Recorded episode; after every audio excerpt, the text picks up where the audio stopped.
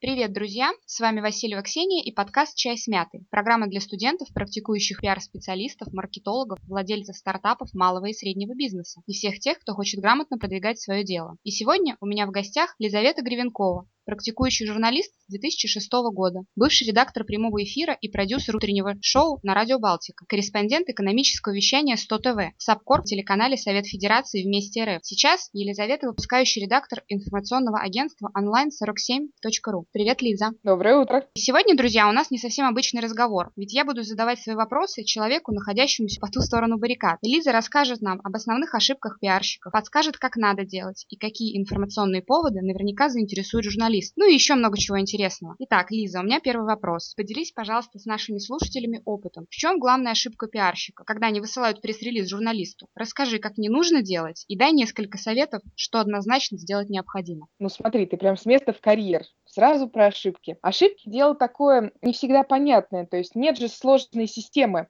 установок того, как должен выглядеть пресс-релиз, э, ну, как бы правила есть, но не все их соблюдают, и сейчас на самом деле пресс-релизы присылаются совершенно разные. Кто-то пишет вообще своими словами, кто-то пишет по каким-то установленным канонам. Самое главное, что хочется увидеть в пресс-релизе, чтобы тебя зацепило, это то, что мероприятие будет интересным. Интересным оно может быть по разным параметрам. Например, когда я работала на телеканале Совета Федерации, для нас было интересным, что там будут первые лица, или, например, примет участие кто-то из э, интересных для медиа лиц, да, то есть нам нужно было приехать, чтобы взять интервью, показать интересную картинку, интересное мероприятие. И, естественно, все пресс-релизы, где говорилось о том, что мы будем спасать котиков или, например, давайте выйдем на пикет, мы не всегда могли поехать, потому что мы не всегда понимали, а кто эти люди, а что это, потому что пиарщики, которые занимаются такими мероприятиями, не прописывают что-то. Нам важно, чтобы было прописано все, да, будут те-то, будут делать то-то, и вы можете снять это. Это если телеканал канал. Если присылается пресс-релиз в информационное агентство, это уже другая история. В большинстве случаев информационное агентство отработает историю, если она хотя бы маломальски новостная. Новость — это событийность, это значит, что вы должны рассказать нам о чем-то более-менее интересном. Как же пиарщики иногда подходят к вопросу, нам присылаются огромные-огромные простыни, текст. В общем, пишут не о том, не о том, что будет, да, а какую-то слишком большую справку или еще что-то. И многие пресс-релизы просто даже не хочется дочитать. Есть есть еще вопрос в том, что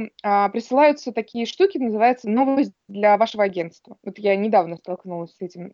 Для телеканала такого не присылали. А вот сейчас, когда сижу, сижу редактором, читаю часто письма. Новость для агентства. Думаю, опа, интересно. Неужели, правда, хорошо пишут? Открываешь, а там не новость. Там пресс-релиз, который написан кое-как, но написана новость для агентства. С другой стороны, видите, заголовок, он все-таки привлекает и приходится открывать это письмо. С точки зрения журналиста, очень хочется попросить пиарщиков, чтобы пресс-релиз не писали четко, что за мероприятие, кто на нем будет, что интересного там произойдет, чтобы понимали, да, заинтересованность мы. И главное, чтобы пресс-релиз был написан грамотно, четко, понятно, были бы контакты, если это место непонятной карты. То есть нужно дать журналисту такую вот шпаргалку того места, куда он поедет, что он он там увидит, что он там будет делать, и тогда у вас будет примерно 90% того, что ваше мероприятие заинтересуется. То есть, насколько я понимаю, обобщая услышанную от тебя информацию для наших слушателей, нужно дать максимальное количество информации, рассказывающей о том, что будет происходить на конкретном мероприятии, какие лица интересны для канала или для медиапортала, либо для газеты, журнала будут, с которыми можно было бы пообщаться в процессе мероприятия, либо после него, и, соответственно, какие-то контакты с человеком, который может объяснить э, нужную информацию дать,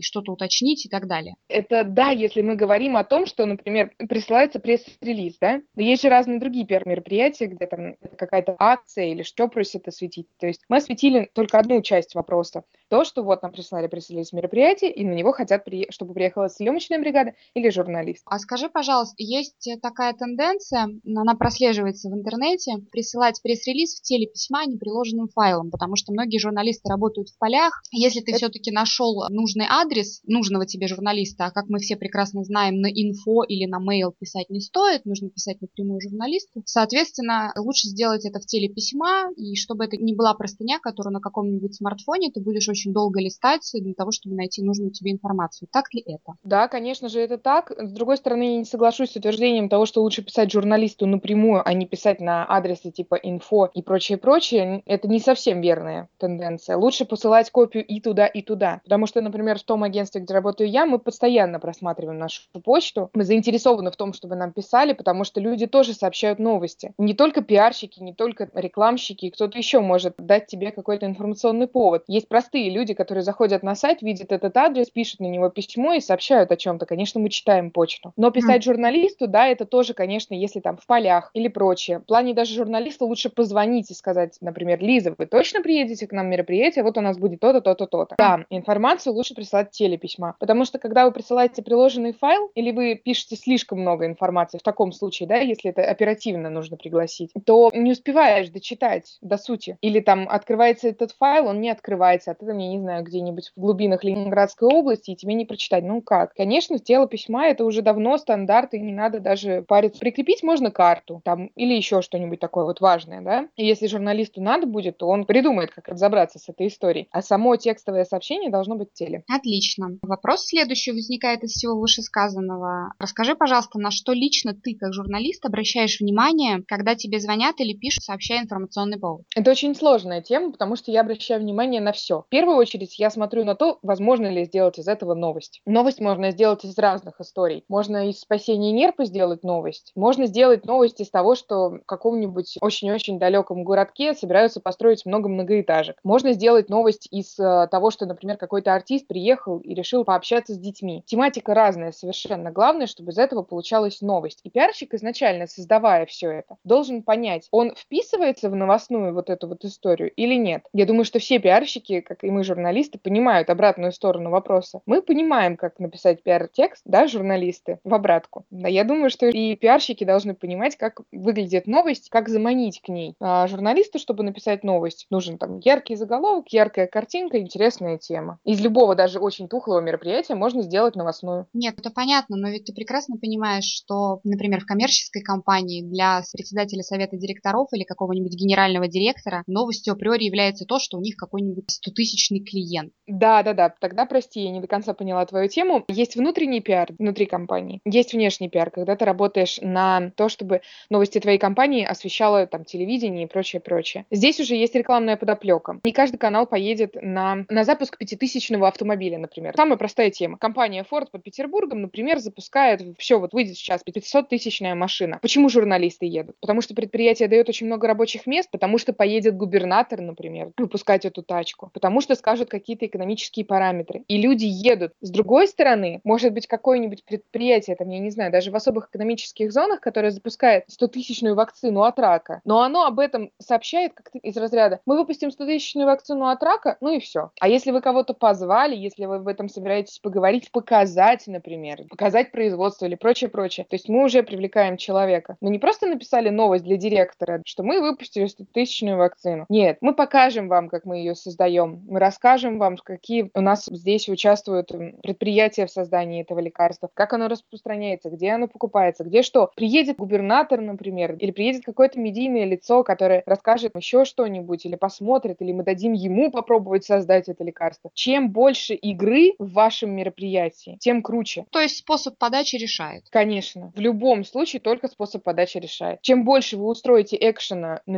мероприятии, тем больше вероятность, что к вам приедут все. Лиза, расскажи, пожалуйста, на твой взгляд, какой примерно процент специалистов по ту сторону баррикад понимают, что действительно важно для журналиста? Мне кажется, это не совсем большой процент, то есть это где-то процентов, наверное, 25 людей, которые действительно понимают, на кого они работают и зачем. Я могу отметить, например, пиар-службу водоканала, которая всегда понимает, чем она занимается. С ними очень приятно работать, то есть не всегда можно снять эту тематику, и времени эфирного мало там и прочее, но реально такие пресс-релизы и такие мероприятия, когда нам хочется ехать. Да кто бы узнал о том, что у нас в Питере спасают нерв, если бы они не работали правильно на эту тематику. Да, конечно, мимими, нерпочка, но там еще степень реакции практически стопроцентная. То есть ты пишешь, мы хотим приехать посмотреть нерп, и тебе говорят, хорошо, дайте нам час, мы сейчас это все организуем. Это тоже важная работа пиарщика, сработать в обратку. То есть не когда ты что-то журналиста просишь сделать, а когда тебя журналист просит помочь. И это действительно не пресс-служба, а пиар-служба. Они за счет этого как бы рекламируют свое предприятие. Очень здорово работают. 25% это очень мало. Да, это мало. У нас очень много молодых пиарщиков. В мои 75 не попавшие попадает. Молодые пиарщики, которые еще не понимают, как писать. Те пиарщики, которые как бы работают по размеренной схеме, им нормально, потому что, например, они работают на правительство, и, в общем-то, там как ни напиши, все равно приедут. Есть еще пиарщики, которые просто в целом не осознают степень своей работы. 25%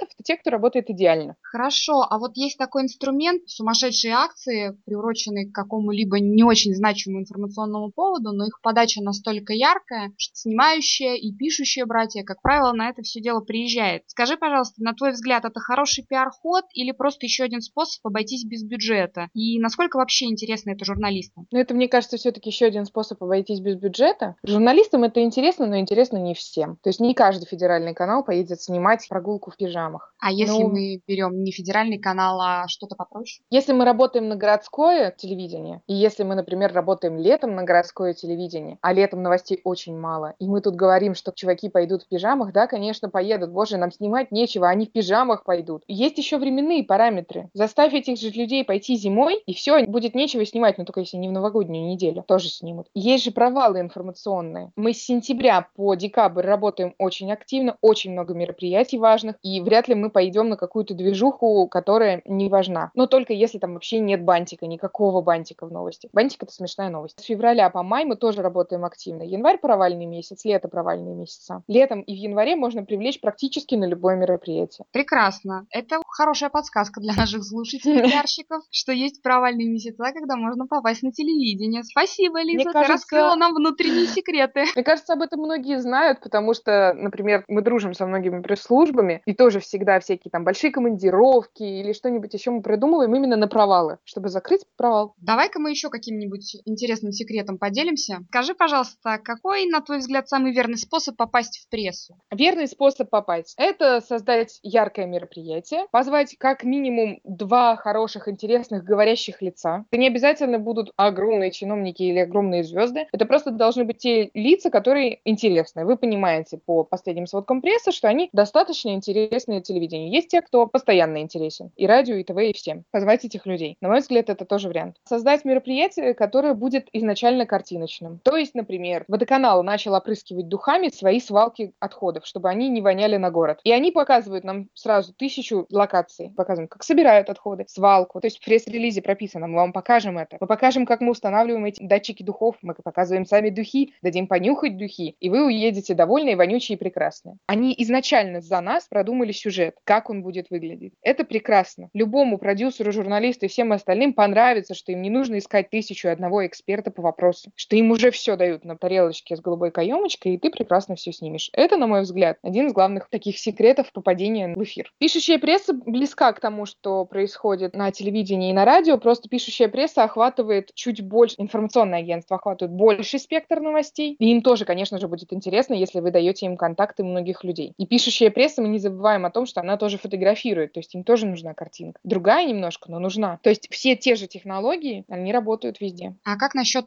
модных сейчас благотворительных и социально ответственных мероприятий? На них поедут? Конечно, на них ездят. На данный момент я еще возглавляю, кроме того, что я выпускающий редактор онлайн-47, я еще работаю на Городорок. Это молодежное информационное агентство. И наша специфика это вообще поддержка мероприятий благотворительных. И мы всегда поддерживаем, смотрим и ночлежка, и Антон тут рядом. Все это нас интересует. Потому что это работа на людей. И это здорово. Лиза, ты со своим многосторонним опытом можешь с уверенностью дать несколько советов начинающим пиар-специалистам по взаимодействию со СМИ. Для начала я хотела бы посоветовать, чтобы люди писали грамотно. Это подкупает, потому что пресс-релизы и пиар-тексты с кучей ошибок, которые иногда нужно просто переписать для своего агентства и просто выдать как новость, неприятно их читать. Второе, хочется попросить, чтобы пиарщики постарались встать на место журналиста. Не просто думали о себе и о том, что им нужно разрекламировать свое мероприятие или своего чиновника, директора или кого угодно. Встаньте на место журналиста, дайте ему то, что ему снимать, что ему показать, о чем ему рассказать, кроме вашего человека. Найдите информацию, подбейте это все, и все будет здорово. Третье. И когда к вам уже приехал журналист, там, пишущий, снимающий, какой угодно, не надо ему засовывать в нос постоянно свои бренды. Не надо говорить, снимите нашего директора на баннере. Ни в коем случае. Если журналисту это нужно, он сам вас попросит. Старайтесь в съемочный процесс помогать, а не мешать. Четвертое. Очень важно, когда пиарщики работают... Мы же понимаем, да, что это такая социальная сфера общения, и многие здесь начинают дружить, там еще как-то взаимодействовать. Участвовать. Дружите с журналистами. Это действительно хорошая тема. Приехал к вам кто-то, задружите с ним, помогите ему, пришлите ему какую-то дополнительную информацию, скажите, а давайте мы вас позовем в следующий раз. Ваш контакт, он наладит систему общения. Вы сможете и в дальнейшем понимать, что, например, вот журналистами НТВ мы подружились, мы знаем, что они приедут. Старайтесь налаживать контакты. Чем больше у вас друзей и контактов, тем лучше. Спасибо большое, Лиза.